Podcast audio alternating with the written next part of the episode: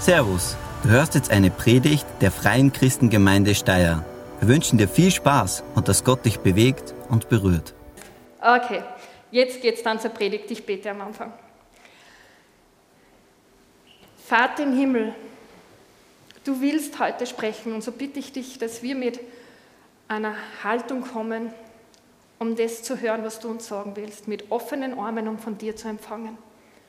Und ich danke dir, dass du uns in erster Linie deine Liebe und deine Treue und deine Gnade zeigen willst. Das heißt, es ist nicht gefährlich, wenn wir auf deine Stimme hören. Ich möchte dich echt bitten, dass du jetzt wirkst und dass es viel Frucht bringt, wenn dein Wort in unsere Herzen fällt. Amen.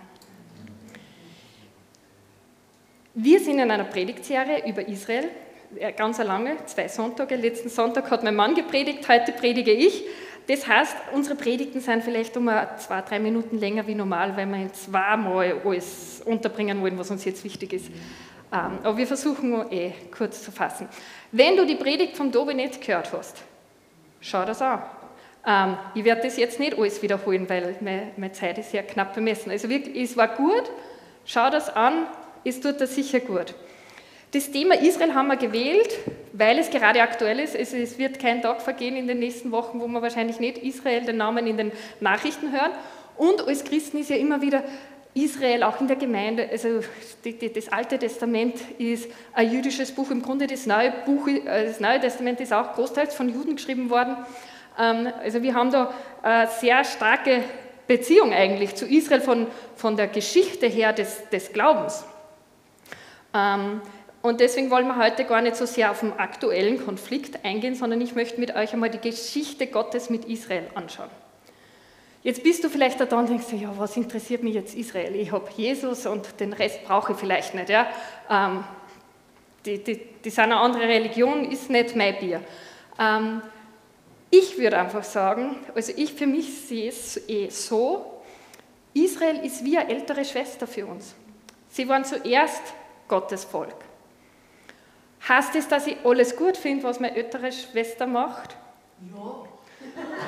Bei dir schon. genau. Aber bei Israel, es gibt berechtigte Kritikpunkte auch. Und wir wissen, dass Israel jetzt nicht im Plan Gottes lebt als großes Gesamt. Einzelne Leute kennen den Messias, aber als Großteil lehnen sie Jesus, den Messias, ab. Aber trotzdem bleibt es meine ältere Schwester. Und für die bin ich da, für die bete ich, die unterstütze ich und für die will ich das Beste. Und ich glaube, Israel sollte uns als Christen auch ein Anliegen sein. Eben weil wir Israel so viel zu verdanken haben und sie aufgrund ihrer Erwählung auch so viel durchmachen müssen. Weil Satan immer versucht, die Pläne Gottes zu vereiteln und wer auch immer da gerade gebraucht wird für einen Plan Gottes, der muss mit besonderen Angriffen rechnen.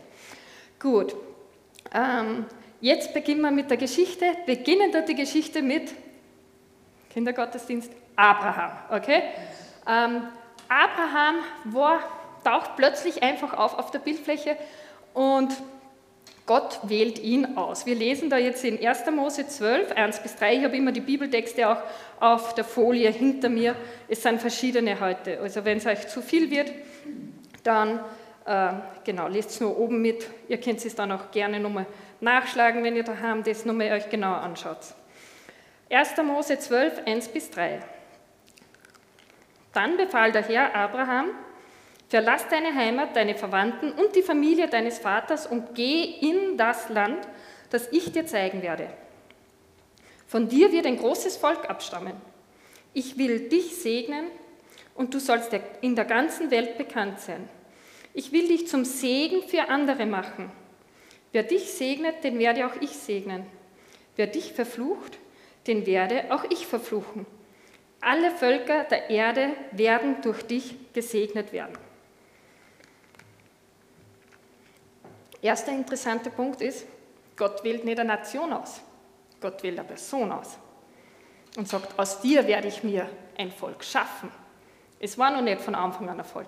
Jetzt ist natürlich die Frage, Warum hat er Abraham genau ausgewählt? Warum nicht irgendwen anderen? Ich glaube, das hat sehr viel mit dem Charakter Abrahams zu tun gehabt, weil wenn du die ganze Geschichte liest, merkst du, was für eine beeindruckende Person er war. Es heißt da gleich in Vers 4, Und Abraham ging hin, wie der Herr zu ihm geredet hatte, und Lot ging mit, das war sein Neffe. Abraham aber war 75 Jahre alt, als er aus Haran zog. Weil meine, mit 75 Jahren ist normal nicht dein Plan, dein ganzes Leben neu aufzubauen. Aber Gott spricht zu ihm. Gibt es 75-Jährige, die sich gerade angesprochen fühlen?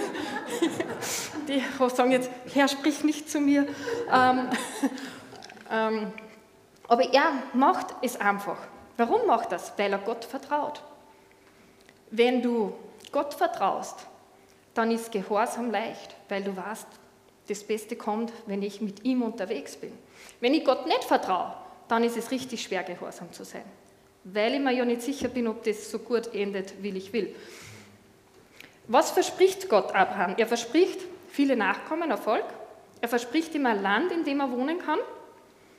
Und er verspricht ihm Segen, aber auch, dass er zum Segen für andere wird. Alle Völker der Erde werden durch dich gesegnet werden. Von Anfang an hat Gott die ganze Welt im Blick gehabt. Als er Abraham erwählt hat, hat er dich schon mitgesehen. Und ich glaube, er wollte, indem dass er Abraham erwählt, jemanden, der keine große Macht hatte. Und dann entsteht ein Volk daraus, das im Grunde ein kleines Volk ist. Also das Gebiet von Israel ist circa so groß wie Niederösterreich. Gaza im Vergleich ist wie Wien. Also ihr könnt euch den Konflikt ein bisschen vorstellen. Wien schießt auf Niederösterreich, Niederösterreich trat die Zufahrtsrouten ab und so ungefähr. Also Israel ist so eine kleine Nation. Und Gott will der ganzen Welt sagen, wenn ich mit dir als einer kleinen Nation was Großes machen kann, dann kannst auch du mir vertrauen, weil ich mit dir was Gutes vorhabe.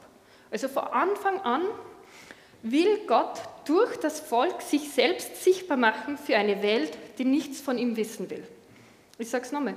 Durch das Volk Israel macht sich Gott selbst sichtbar für eine Welt, die nichts von ihm wissen will. Und das ist so faszinierend. Ich habe mich ja jetzt viel mit Israel beschäftigt, wegen meiner Predigt. Wenn du merkst, wie Gott da immer am Wirken ist und was das, also das sagt viel mehr über Gott aus wie über Israel. Und dass dieser Gott es so wert ist, ihm zu folgen und ihm zu vertrauen. Und so wie Gott Abraham gerufen hat, ruft er auch dich. Er ruft dich bei deinem Namen und sagt, folge du auch mir noch. Ich habe auch für dich Pläne. Und ich will dich segnen und du sollst für andere zum Segen sein. Gott schließt mit Abraham einen Bund. Jetzt ist die Frage, was ist ein Bund? Das möchte ich kurz mit euch klären. ist in Kapitel 17 in 1. Mose lesen wir das, dass da ein Bund geschlossen wird. Ein Bund ist eine Vereinbarung zwischen zwei Parteien. In dem Fall zwischen Gott und Abraham. Im Falle der Bibel sehen wir immer, dass der Bund vom Höherstehenden ausgeht, also von Gott. Es ist nicht Abraham, der sagt, Gott, ich möchte mit dir einen Bund machen, sondern es ist Gott, der sagt, ich schließe mit dir einen Bund. Äh, Im Bund verpflichtet man sich gegenseitiger Treue.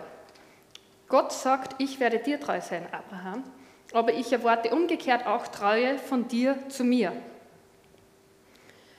In einem Bund, ein Bund ist nicht ein Vertrag, weil es in einem, in einem Vertrag geht um eine Sache. Zum Beispiel, ich mache einen Autokauf, mache ich einen Kaufvertrag. Ja?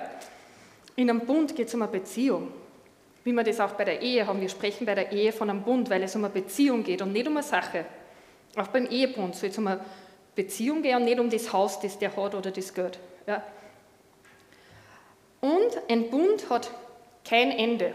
Ein Mietvertrag hat oft ein Ende. Aber Bund ist ohne Ende grundsätzlich und auch unwiderruflich. Das ist nicht, dass ich sage, jetzt habe ich mir das angeschaut, jetzt schicke ich das wieder zurück, brauche ich da nicht. Sondern es ist etwas äh, ohne Ende und unwiderruflich. Also Vertrag. Es ist kein Vertrag, sondern eine verbindliche Partnerschaft. Und das sagt auch ganz viel eigentlich über Ehe aus. Gott hat aber nicht nur mit Abraham einen Bund geschlossen, sondern in der Bibel sehen wir mehrere Bünde. Und in, im Grunde gibt es fünf Bünde, glaube ich, in der Bibel, außer ich habe was übersehen. Also das Thema ist so groß, wenn ich was übersehen habe, seid einfach gnädig mit mir. Ja?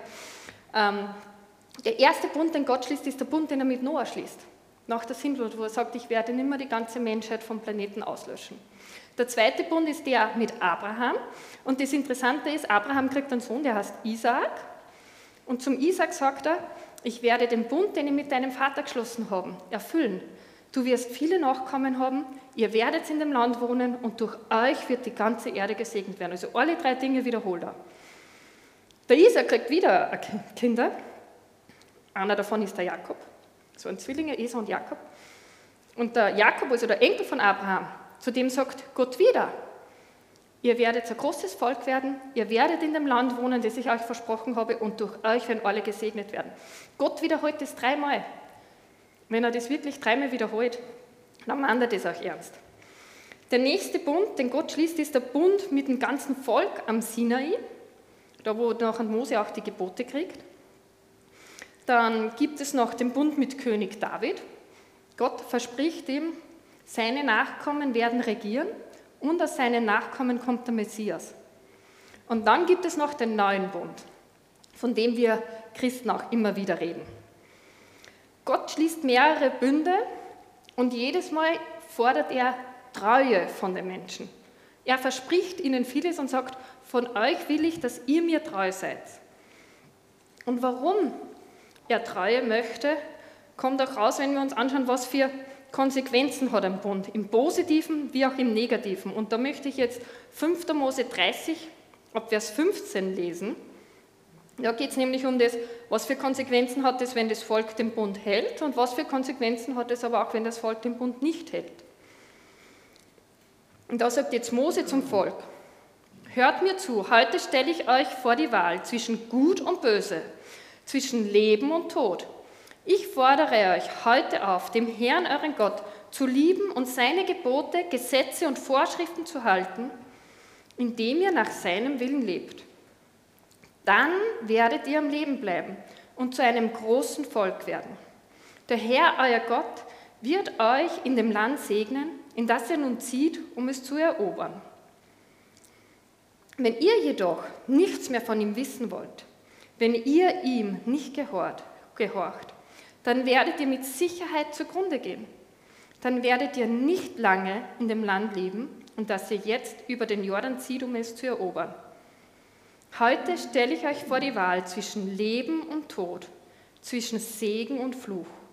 Wählt doch das Leben, damit ihr und eure Nachkommen am Leben bleiben. Entschließt euch, dem Herrn, euren Gott, zu lieben, ihm zu gehorchen und euch ihm ganz anzuvertrauen denn er ist euer Leben. Ihr werdet dann lange in dem Land leben, das der Herr euren Vorfahren Abraham, Isaak und Jakob mit einem Eid versprochen hat. Mose macht dem Volk kurz vor seinem Tod nochmal ganz deutlich, dass es die Wahl hat zwischen Leben und Tod im Grunde. Also er macht das ziemlich dramatisch.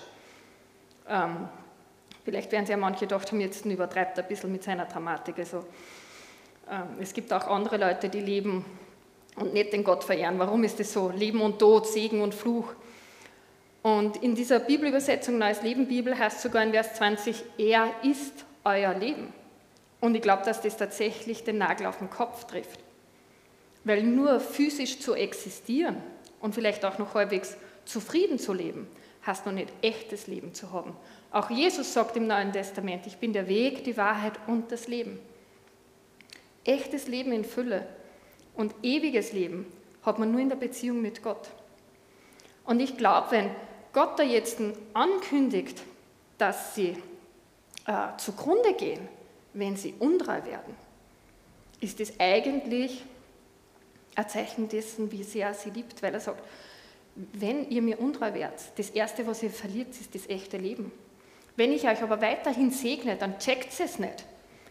Wenn ihr aber nimmer unter meinem Segen lebt und bedroht werdet, dann denkt ihr vielleicht wieder dran und sagt, hey, eigentlich brauche ich Gott, ich brauche das Leben.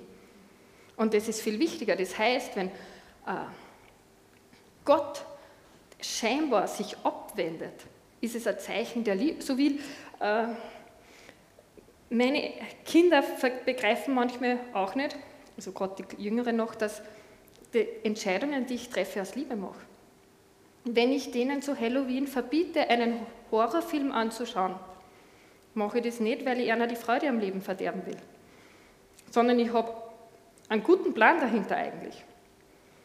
Und manchmal wirkt es vielleicht für sie, wie man die Mama ist so streng und wir dürfen nichts und die ist die Spielverderberin, aber ich will ja, dass es ihnen gut geht. Und ich glaube, das ist auch das, wenn das Volk Israel mit Konsequenzen oder auch wenn wir teilweise noch mit Konsequenzen konfrontiert sind. Gott geht es um das Zentrale, nämlich, dass wir echtes Leben haben. Und darum geht es, darum will er, dass wir ihm treu sind, weil er Leben selbst ist. Und wenn wir versuchen, ohne ihm Leben zu haben, dann geht es nicht gut auf Dauer. Das Tragische ist, Israel bricht diese Bünde, die Gott mit ihm geschlossen hat. Israel bleibt Gott nicht treu. Es beginnt, fremde Götter zu, anzubeten, fremden Göttern Opfer zu bringen, bis hin, dass sie ihre Kinder opfern, diesen fremden Göttern. Äh, himmelschreiende Ungerechtigkeiten, die sie im Land zulassen, von denen Gott vorher gesagt hat, das ist nicht mein, mein Weg. Und es hat die Konsequenz, dass, das, also dass in dem Land Israel äh, sehr viele Unruhen sind, dass sie immer wieder auch mit Krieg konfrontiert sind, bis es schlussendlich ins äh, Exil geht. Also zuerst wird das, der Norden von Israel, das Nordreich, sagt man, ins Exil geführt nach Assyrien, äh, etwas später dann auch das Südreich nach Babylonien, weil die großen Herrschaft, Herrschaftsbereiche sich damals auch schon oft gewechselt haben. Es ist ein großes Reich nach dem anderen gekommen. Und das heißt, damals, wie Israel nach Babylonien geführt worden ist, hat der eigenständige Staat Israel, wenn man so will, aufgehört zu existieren. Für 2500 Jahre ist dieses Gebiet nicht mehr von Israel regiert worden. Selbst zur Zeit Jesu und danach waren es immer fremde Mächte, die in dem Land regiert haben. Das ist interessant, wenn man das anschaut. In dem Land hat ziemlich jeder regiert. Fast jeder. Interessant ist, es hat nie einen, einen Staat Palästina gegeben, der selbst verwaltet worden ist. Das waren so ziemlich die einzigen, die nie sich selbst regiert haben, weil auch in der jüngeren Geschichte, da war Großbritannien und Osmanisches und was wirklich kompliziert. Ah. Auf jeden Fall, die Israeliten werden ins Exil nach Babylon geführt. Und trotz allem, weil sie waren Gott untreu. Und Gott hat negative Konsequenzen zugelassen. Aber er hat sie nicht fallen lassen. Er war immer noch da, hat immer noch zu ihnen gesprochen, hat immer noch seine Hand ausgestreckt. Und das dürfen auch wir lernen. Wir sind manchmal auch ganz schön rebellisch und glauben oft, wir wissen es besser wie Gott. Und ist es wirklich so genau? Ähm, Gott streckt uns immer die Hand aus und sagt, ich bleibe meinem Bund treu. Ich werde den nicht widerrufen. Und in diesem Leid, das das Volk Israel erlebt, äh, spricht Gott äh, zum Volk. Und manche der wunderbarsten Verheißungen entstehen im Alten Testament. Verse, die wir alle angestrichen haben in der Bibel, weil wir sie so toll finden. Und ich denke, dass wir im Hinterkopf haben müssen, ursprünglich hat Gott es in einer konkreten Situation zu einem konkreten Volk gesprochen, nämlich zu Israel. Die waren die ersten Adressaten dieser Verheißungen. Aber wenn wir jetzt eingepropft sind in den Ölbaum, schaut euch in Tobis Predigt an, wenn ihr es noch nicht geschaut habt, dann wisst, was ich jetzt gerade meine. Dann gelten diese Verheißungen auch für uns. Und da zum Beispiel eine greife ich raus, eine meiner Lieblingsverheißungen. Jeremia 29, Vers 11. Denn ich weiß genau, welche Pläne ich für euch habe. Genau. Jeremia hat einen Brief geschrieben an die Israeliten, die in Babylon im Exil gelebt haben. Und dann schreibt er folgende Botschaft von Gott zu ihnen. Denn ich weiß genau, welche Pläne ich für euch gefasst habe, spricht der Herr. Mein Plan ist, euch Heil zu geben und kein Leid. Ich gebe euch Zukunft und Hoffnung. Wenn ihr dann zu mir rufen werdet, werde ich euch antworten. Wenn ihr zu mir betet, will ich euch erhören. Wenn ihr mich sucht, werdet ihr mich finden. Ich will euch wieder dorthin zurückbringen, von wo ich euch fortgejagt habe. Eine ganz konkrete Situation, das Volk ist aus dem Land ähm, deportiert worden nach Babylon und Gott spricht ihnen zu, ich habe gute Pläne für euch, Pläne des Heils und der Zukunft. Wendet euch doch wieder mir zu. Und das spricht auch Gott uns zu, ich habe gute Pläne für euch, Zukunft und Heil. Wende dich mir zu.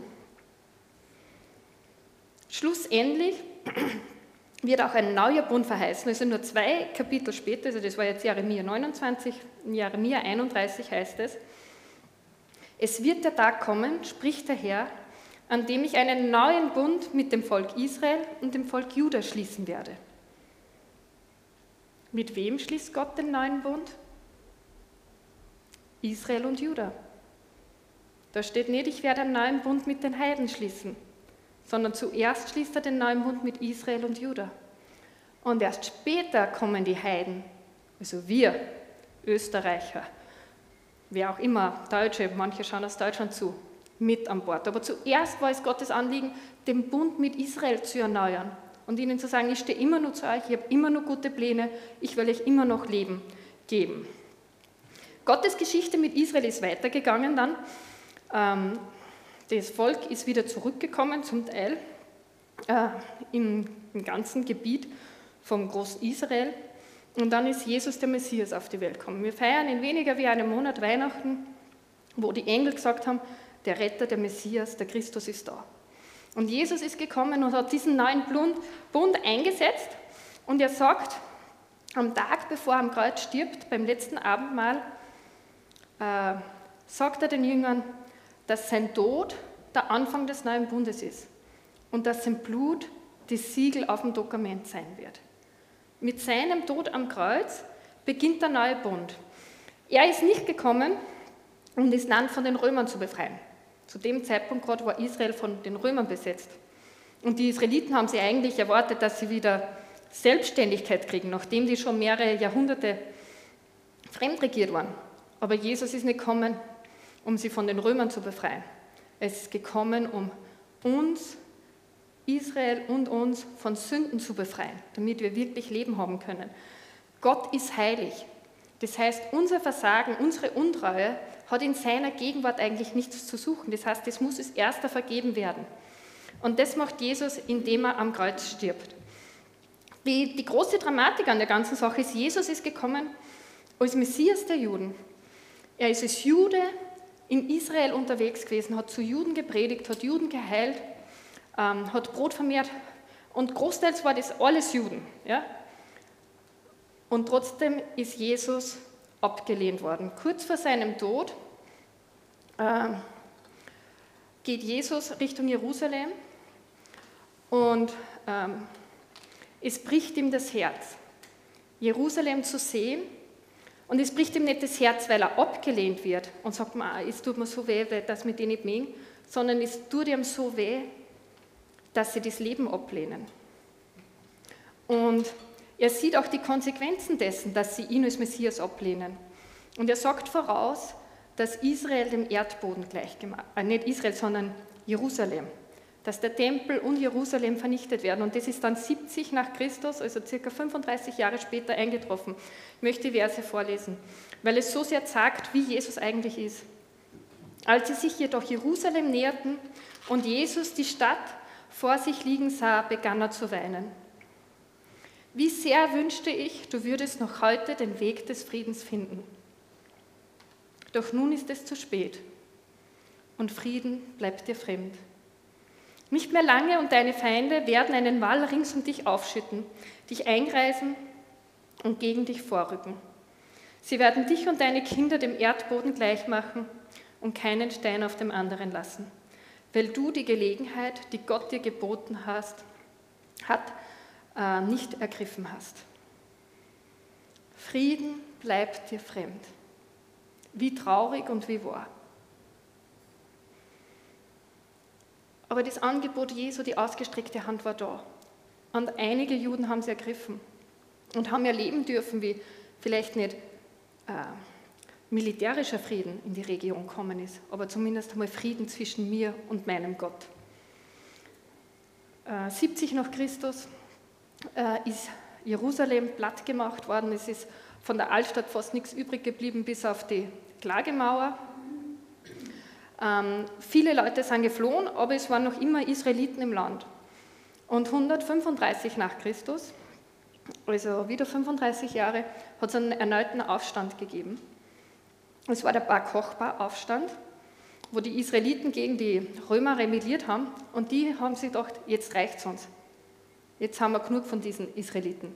Sie haben die Israeliten aus dem Land vertrieben, bis auf ganz vereinzelte Leute waren alle Israeliten weg Und sie haben gesagt, wir machen das so gründlich, ab jetzt heißt es nicht mehr Israel, jetzt heißt es Palästina, damit sich ja keiner mehr daran erinnert, weil die die Nasen voll gehabt haben. Und sie haben Palästina ausgewählt, weil der Name erinnert an die Philister, die Lieblingsfeinde der Israeliten. Also sie wollten sie einer vielleicht auch noch besonders bitter machen. Ihr erinnert euch David und Goliath? Genau. Ähm, die Israeliten sind in dem Fall jetzt wirklich in die ganze Welt zerstreut worden. Vorher waren sie ja, sie sind nach Babylon oder nach Assyrien gebracht worden, das war noch äh, gesammelter. Aber jetzt sind sie in die ganze Welt verstreut worden, in äh, arabische Länder, Europa, überall hin. Und Jahrhunderte waren sie jetzt auf der ganzen Welt zerstreut. Und das Interessante ist, dass sie das sich durch die Geschichte durchzieht, dass sie immer wieder mit Ablehnung und Hass konfrontiert wurden. Und ähm, ich persönlich würde jetzt behaupten mal, dass es heute noch Israeliten und Juden gibt, dieser Wunder. Wenn du eigentlich kein großes Volk hast, das irgendwo lebt, über die Jahre und über die Generationen, passt man sich nun mal der Kultur an, in der man lebt, gibt es eine eigene Identität auf, man vermischt sich mit den Leuten. Aber in Israel, also bei den Juden, es, es hat sicher das auch gegeben, aber äh, großteils ist ihr Erbe bewahrt geblieben. Obwohl das jetzt 2000 Jahre waren, die mehr oder weniger verstreut. Und gegipfelt ist die Ablehnung der Juden äh, im Zweiten Weltkrieg, im, im Holocaust, wo sechs Millionen, das ist zwei Drittel Österreich, Juden äh, von den Nazis ermordet wurden. Von unseren Vorfahren.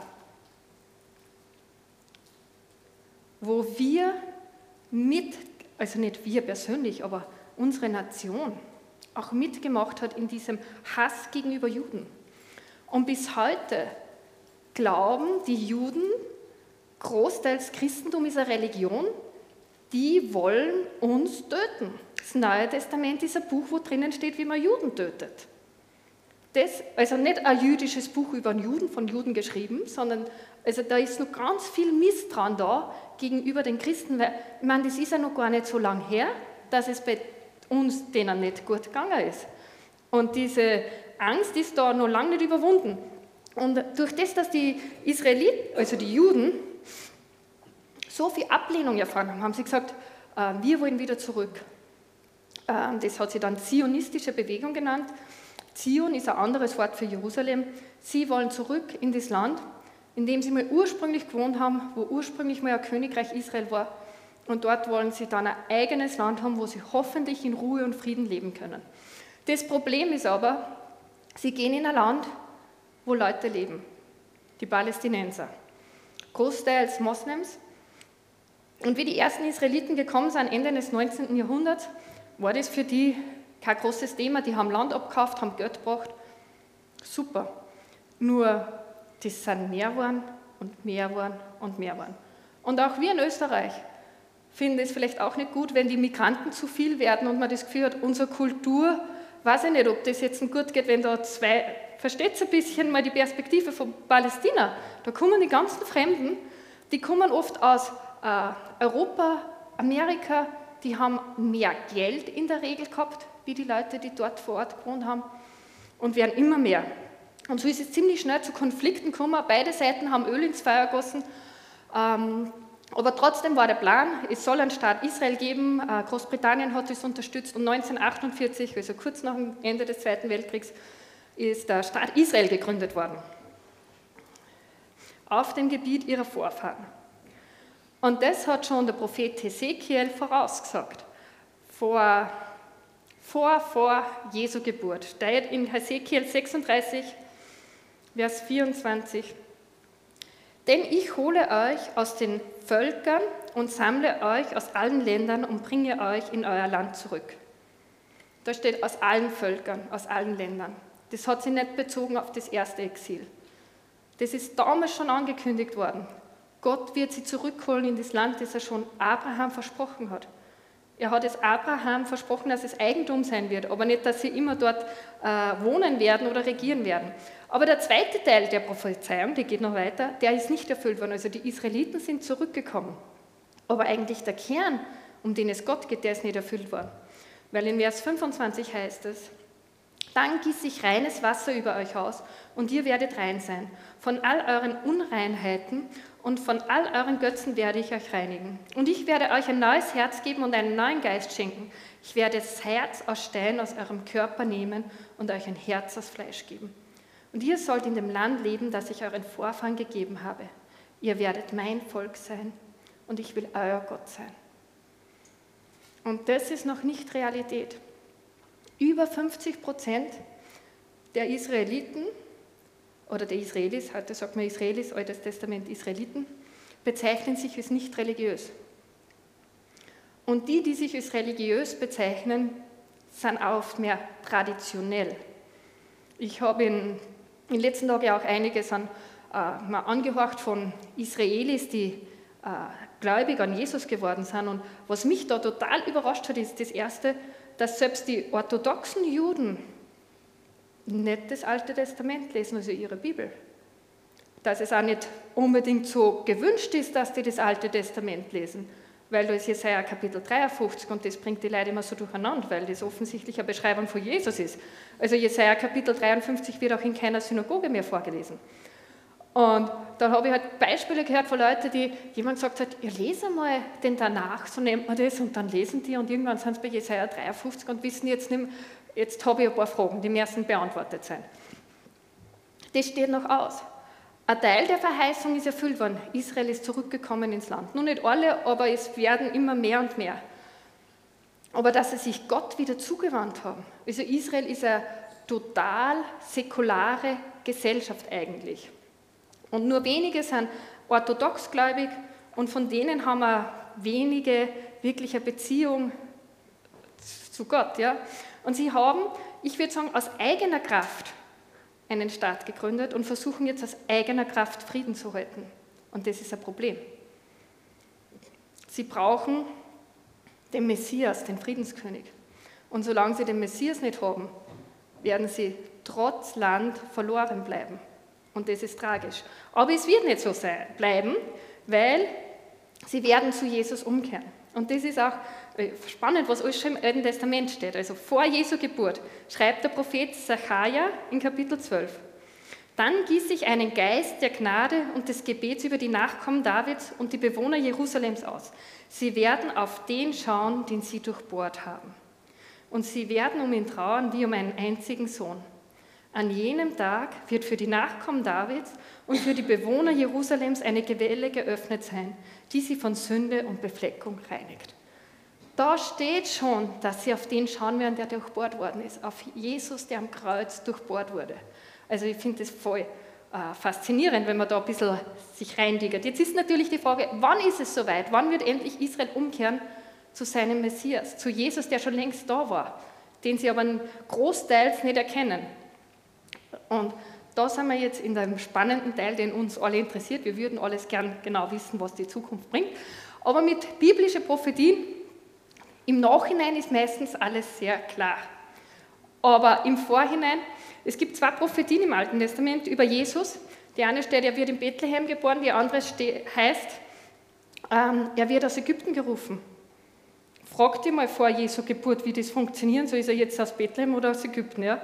Ähm, drum äh, müssen wir da bei Prophetien, wenn wir im Vorhinein glauben, wir wissen das ganz genau und Gott wird das so machen, wie ich mir das überlegt habe, ein bisschen vorsichtig sein. Ja?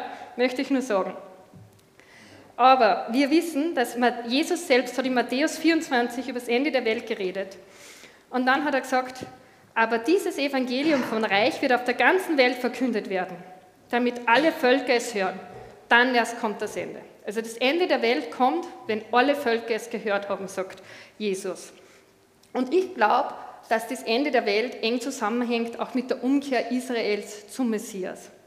In Römer 11, das hat letzte Woche auch schon Tobix gepredigt, heißt es in Vers 25, schreibt Paulus, Ihr sollt dieses Geheimnis verstehen, liebe Geschwister, damit ihr euch nichts auf eure Klugheit einbildet. Das Herz mancher Juden ist verschlossen, doch das wird nur so lange halten, bis die von Gott bestimmte Anzahl von Menschen aus den anderen Völkern zu Christus gefunden hat. Dann wird ganz Israel errettet werden. Es scheint, da ist noch ein bisschen Spielraum. Also wir können ziemlich dankbar sein, dass Gott sagt, die Heiden sind mir so wichtig, dass Israel jetzt warten muss. Weil das Ende lädt mir erst ein, wenn ich genug Heiden habe. So würde ich das jetzt interpretieren. Ja? Ähm, man spricht heutzutage in christlichen Kreisen, dass es circa noch 7000 unerreichte Volksgruppen gibt. Also oft kleine Gruppen, die vom Evangelium noch nicht erreicht worden. Das ist nur eigentlich eine ziemlich große Zahl. Ähm, genau. Es gibt noch zwei Prophetien, die ich erwähnen möchte, aber wie gesagt, im Vorhinein sind wir vorsichtig, wenn wir alles ganz genau wissen. Ja. Hesekiel 38 und 39, äh, da steht, dass Israel von seinen Nachbarn angegriffen wird. Und zwar heißt es dann noch, um das zu konkretisieren, wenn sie in einem scheinbaren Frieden leben, wenn sie keine Mauern mehr haben und keine Türen verschlossen sind, dann werden die Nachbarn sie angreifen. Und an diesem Tag des Angriffes wird es ein großes Beben geben. So sehe ich das noch nicht erfüllt. Also Israel ist ja direkt am Tag nach der Staatsgründung, also die haben, ich glaube 14. Mai war Staatsgründung, 15. Mai erste Kriegserklärungen von fünf Nachbarvölkern. Also die haben sich noch gar nicht überlegt, wie mache ich das mit dem Militär und wo kriege ich die Panzer her, war der erste Krieg schon vor der Tür. Und das Spannende ist, dass Israel in den ganzen Kriegen, die gefolgt sind, äh, jedes Mal das Land, das sie ursprünglich gehabt haben, vergrößern konnten. Also ihr Land ist immer größer geworden durch jeden Krieg, den sie nicht initiiert haben, möchte ich dazu sagen. Selbst ein Ankrieg, wo sie Ägypten den Krieg erklärt haben, sind die ägyptischen Banschas schon vor der Grenze gestanden. Sie haben gesagt, okay, wir sind so bedroht, wir schießen jetzt schon mal. Ähm, was mich erinnert an die Verheißung, die Abraham gekriegt hat. Wer dich segnet, wird gesegnet werden. Wer dich verflucht, wird verflucht werden. Gott hat gute Pläne für die Palästinenser. Aber solange sie keinen Frieden mit Israel haben, solange sie versuchen, Israel zu vernichten, und nicht alle Palästinenser, ja, gell, aber solange da kein Frieden herrschen wird, werden sie keinen Segen erleben. Und das ist eigentlich furchtbar traurig für die Nation. Und das Traurige ist auch, dass sie die Leute in einem Klima aufwachsen, wo es ganz, ganz, ganz, ganz schwierig ist, eine neutrale Position zu haben. Weil du von klein auf lernst, uns geht es schlecht, weil Israeliten in diesem Land sind. Und solange die Juden in diesem Land sind, wird es uns schlecht gehen. Wie willst du dann neutral aufwachsen in diesem Land? Genau. Und dann gibt es noch Prophetien auch, die davon sprechen, dass zum Ende der Zeit, ist in Matthäus 24, Vers 15, 2. Thessalonicher 2, 1 bis 4, der Tempel entweiht werden wird. Jetzt gibt es keinen Tempel in Jerusalem. Also es gab zwei Tempel, die sind beide zerstört worden, der zweite unter die Römer. Und jetzt gibt es Theologen, die sagen, es wird nur mehr ein dritter Tempel gebaut werden. Zurzeit steht aber da, wo der Tempel mal war, die Al-Aqsa-Moschee und der Felsendom. Wie das genau ist, da, da, da sind sich die Theologen nicht einig. Vielleicht ist das nur ein symbolischer Tempel, weil wir sagen ja, wir sind Tempel des Geistes. Ähm, vielleicht ist es aber echt ein physischer Tempel wieder, wo wieder die, die Opfer und so wie, wie früher gebracht. Nur manche würden jetzt sagen, das Ende kommt auch erst, wenn ein dritter Tempel da ist. Ich sage es euch nur. Was damit macht, ist auch die Frage, müssen wir alles genau wissen? Ich glaube, wichtig ist, dass wir Gott treu sind wie das mit dem Tempel ist. Wir werden es vielleicht sehen oder vielleicht kommt es auch erst nach uns. Ja? Ich glaube, unser Auftrag ist es ja gar nicht, uns in Zukunft Spekulationen zu verlieren. Dinge, die ich jetzt aus meiner Beschäftigung mit der Geschichte, mit Israel rausgenommen habe, die ich euch mitgeben möchte für unseren Alltag. Das erste ist, mach deinen Bund mit Gott. Wenn du den noch nicht gemacht hast, ich lege dir das echt ans Herz. Gott ist treu, Gott ist gut.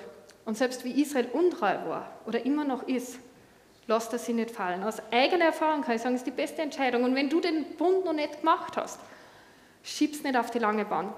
Jetzt habe ich da geredet über das, wann wird das kommen.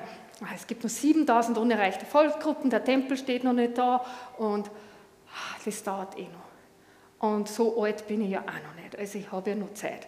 Ähm, So hat mein Mann einmal gedacht, ich habe ja Zeit, wenn ich alt bin, mache ich das. Wir wissen nicht, wann wirklich das Ende kommt, wann Jesus wiederkommt. Wir wissen auch nicht, wann unser persönliches Ende sein wird. Nur weil ich jetzt noch unter 50 bin, heißt das nicht, dass ich nur 50 Jahre zu leben habe. Ja? Nur, nur um, um, echt, wenn du weißt, hey, das ist dran für mich, schieb's nicht auf die lange Bank, sondern mach das. Ähm, wir haben nach dem Gottesdienst immer Gebetszeit. Du kannst herkommen zum Gebetsteam, komm zu mir, ich bete gerne mit dir, wenn du sagst, ich will meinen Bund jetzt mit Jesus festmachen. Wenn du das Video online schaust, am Schluss vom Video wird ein Gebet eingeblendet, das du mitbeten kannst, um deinen Bund mit Gott zu machen. Das zweite ist, mach Gott sichtbar für eine Welt, die nichts von ihm wissen will.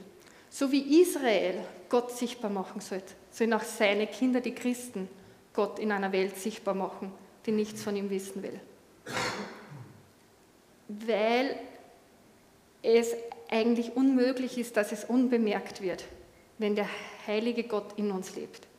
Das sollte etwas sein, das man irgendwie spürt. Also es sollte nicht passieren, dass jemand sagt in der Arbeit oder so, was, du bist Christ, also das hätte ich bei dir nicht gedacht. Dass, was? Es kann schon jemand sein, der sagt, was, du bist Christ? Und sie dann denkt, ja, irgendwie macht es eigentlich Sinn. Also versteht was ich meine? Da muss ein Unterschied sein. Das dritte ist, bete für Israel und Palästina. Im Psalm 22, Vers 6 hat wir sollen für den Frieden von Jerusalem beten. Es ist unser Auftrag, für den Frieden zu beten. Wir wissen nicht, was Gottes Plan ist.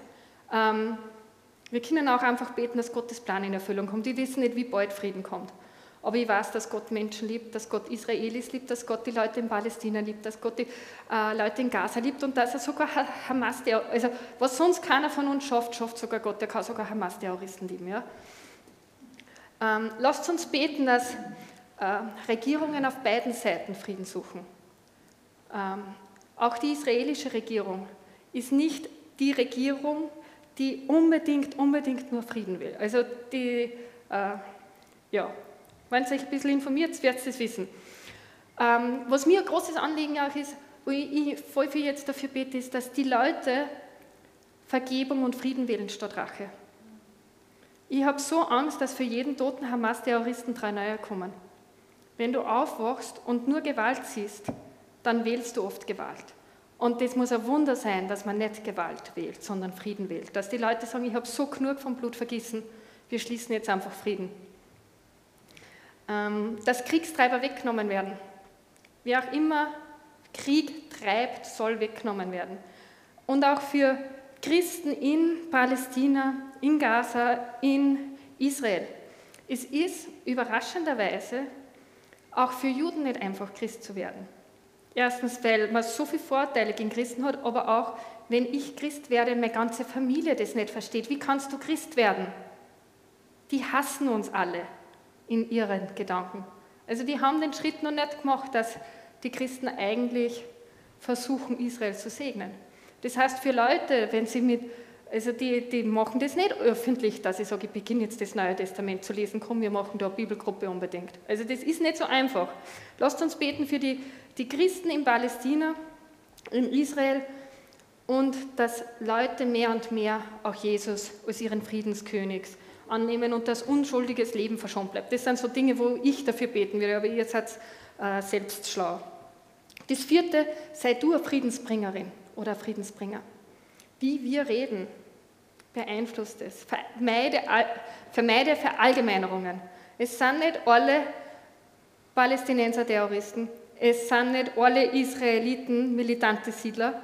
Ähm, wie wir sprechen, kann äh, unsere Gespräche, die wir haben, auch befachen oder einfach Frieden bringen. Ähm, versuch beide Seiten auch zu verstehen. Es ist für also ich glaube, dass da sehr viel drinnen ist. Ich muss nicht sagen, dass ich beide Seiten gut finde oder dass ich irgendwas befürworte, aber verstehen versuchen.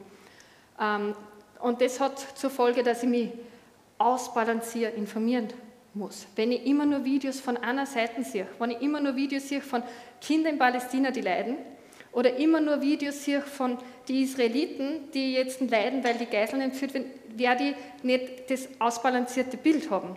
Ich habe für euch auf dem Infozettel ein Video, was ich finde, was den aktuellen Konflikt halbwegs ausgewogen darstellt von einem Journalisten, der für den ZDF arbeitet.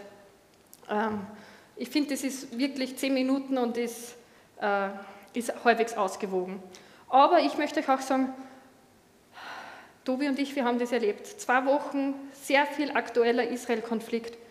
Das macht das Leben nicht lustig. Also es hat mich belastet. Wie ich dann begonnen habe, mir Zeugnisse anzuschauen von Israelis, die Jesus gefunden haben, dann habe ich gemerkt, wie wieder eine Freiheit und Luft in mein Leben kommt. Also heute das auch in, in, in gesunden Grenzen noch, die Beschäftigung mit Krieg.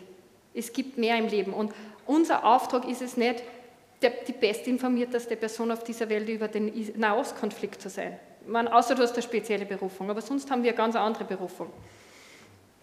Und das Letzte, ich möchte euch auch herausfordern, wenn euch wichtig ist, dass Frieden kommt, unterstützt es auch finanziell. Wir haben vor Jahren begonnen, den Philippusdienst privat zu unterstützen, weil wir das gut finden, was die machen, dass sie Versöhnung in Israel wollen zwischen Palästinensern und Israelis, dass sie christliche Gemeinden auf beiden Seiten unterstützen wollen, dass sie äh, genau auch da jetzt in dieser Zeit Licht sein können, wo Leute Hoffnung finden.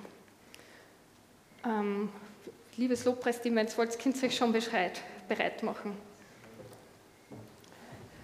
Rein menschlich gesehen ist es fast aussichtslos, dass der Nahostkonflikt gelöst wird. Aber wenn wir auf Jesus blicken, dann blicken wir auf personifizierte Hoffnung. Jesus sagt, mein Plan ist es, euch Zukunft und Hoffnung zu geben. Und ich bin überzeugt, dass er Israel Zukunft und Hoffnung geben will, Palästinensern Zukunft und Hoffnung geben will, uns Zukunft und Hoffnung geben will. Jesus liebt die Israelis, er liebt die Palästinenser und er liebt dich. Und er ist gekommen in diese Welt, um die Rettung zu bringen. Er hat Verfolgung erlebt, er hat Ablehnung erlebt, er hat Einsamkeit erlebt, er kann sich so sehr identifizieren mit dem, was die Leute durchmachen.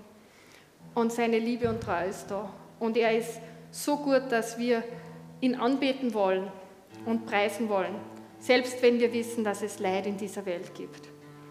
Ist seine Liebe da. Ich bete noch. Beziehungsweise, nein, nicht ich bete, stehen wir auf und nehmen eine Minute, wo jeder von euch beten kann. Ähm, einerseits, wenn du sagst, ich muss meine Beziehung, meinen Bund bereinigen, aber auch besonders für die Situation in Israel und Palästina.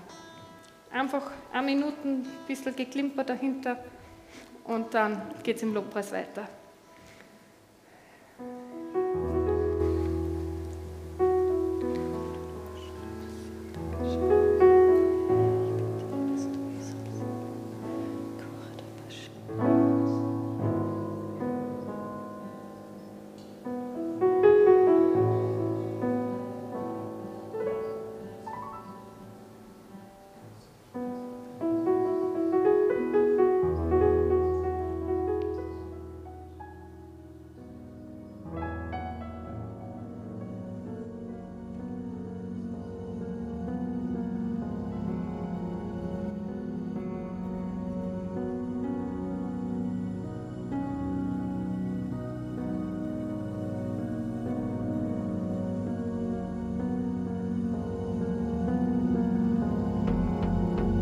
Vielen Dank fürs Zuhören. Wir hoffen, dass dir diese Predigt weitergeholfen hat. Wenn du mehr über uns wissen willst oder Fragen an uns hast, besuche unseren Gottesdienst in Steyr und schau auf www.fcg-steyr.at vorbei. Wir freuen uns auf dich.